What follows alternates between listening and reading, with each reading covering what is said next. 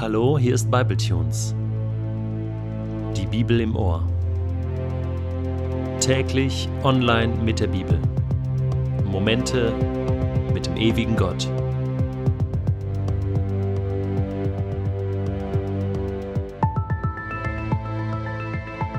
Der heutige Bibletune steht in Matthäus 14, die Verse 13 bis 21 und wird gelesen aus der neuen Genfer Übersetzung. Als Jesus das hörte, zog er sich zurück. Er fuhr mit dem Boot an einen einsamen Ort, um alleine zu sein. Doch es sprach sich herum, dass er wegfuhr, und aus den umliegenden Ortschaften gingen ihm die Leute auf dem Landweg nach. Als Jesus aus dem Boot stieg und die vielen Menschen sah, ergriff ihn tiefes Mitgefühl, und er heilte die Kranken. Gegen Abend kamen die Jünger zu ihm und sagten, wir sind hier an einem einsamen Ort und es ist schon spät.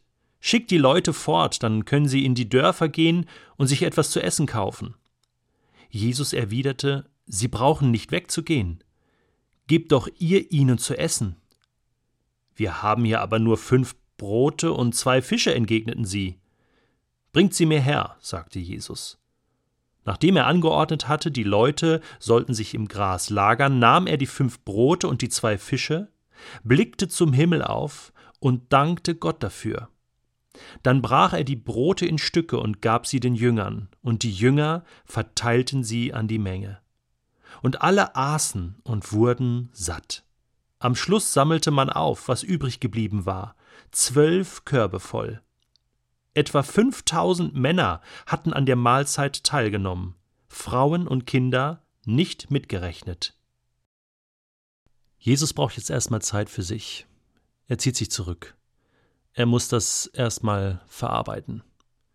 Und ich glaube auch, dass er in Trauer ist über den Tod von Johannes dem Täufer. Es war ja sein Cousin.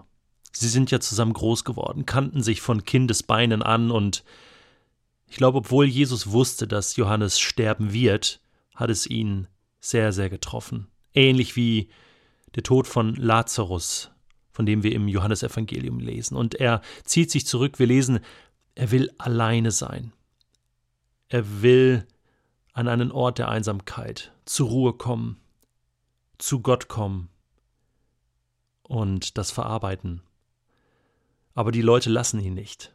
Das Volk lässt den Sohn Gottes nicht alleine. Sie fahren ihm hinterher, sie kriegen das mit und erwarten ihn schon am Ufer.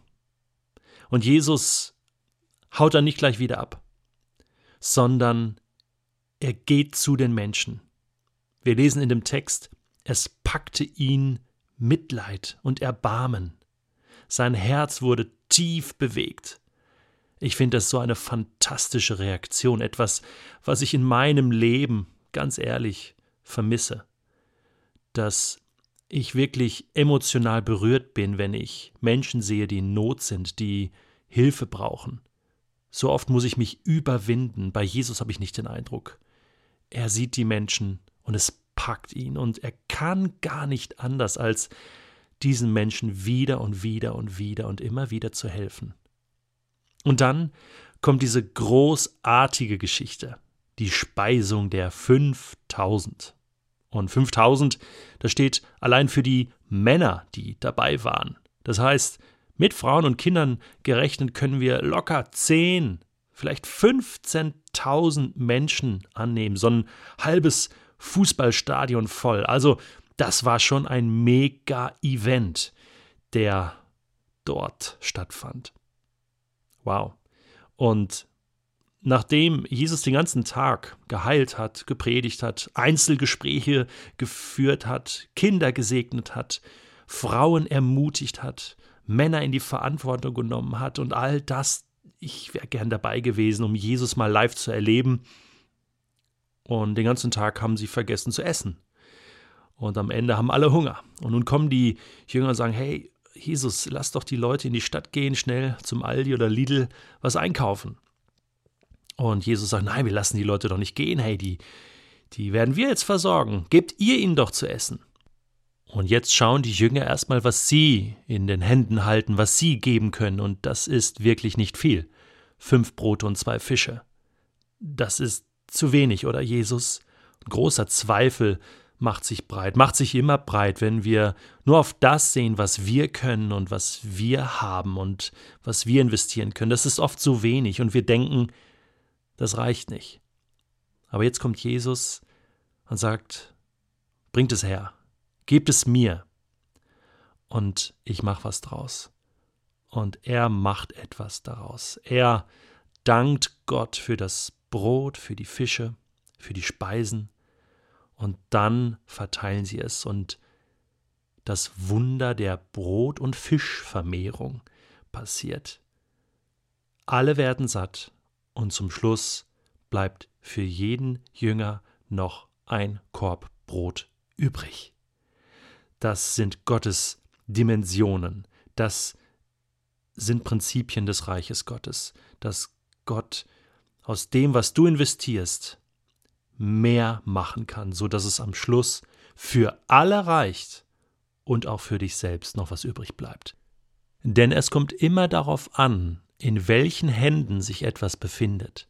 Das war ein Satz, den ich vor Jahren mal in einer Predigt gehört habe, und dieser Satz hat mich bis heute nicht mehr losgelassen.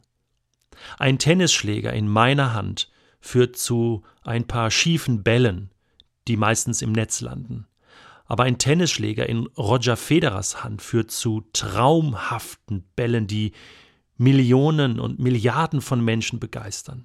Denn es kommt immer darauf an, in welchen Händen sich etwas befindet. Eine Geige in meiner Hand führt dazu, dass die Nachbarn die Polizei holen wegen Ruhestörung. Eine Geige in Ansofis Mutters Hand führt dazu, dass Millionen verträumt zuhören und sich fühlen wie im siebten Himmel. Denn es kommt immer darauf an, in welchen Händen sich etwas befindet. Fünf Brote und zwei Fische in meiner Hand führen zu sechs oder sieben Fischmacks. Aber fünf Brote und zwei Fische in den Händen von Jesus führen dazu, dass Tausende von Menschen satt werden. Denn es kommt immer darauf an, in wessen Händen sich etwas befindet zwei Nägel, zwei Balken in meiner Hand, und ich baue dir einen Stuhl. Zwei Nägel in den Händen von Jesus, und er rettet eine ganze Welt. Denn es kommt immer darauf an, in welchen Händen sich etwas befindet. Mein Leben in meiner Hand und es führt zu gar nichts. Mein Leben in Gottes Hand und alle Dinge sind möglich. In welchen Händen ist dein Leben? In welchen Händen ist das, was du hast, was du kannst, was du weißt und was du willst?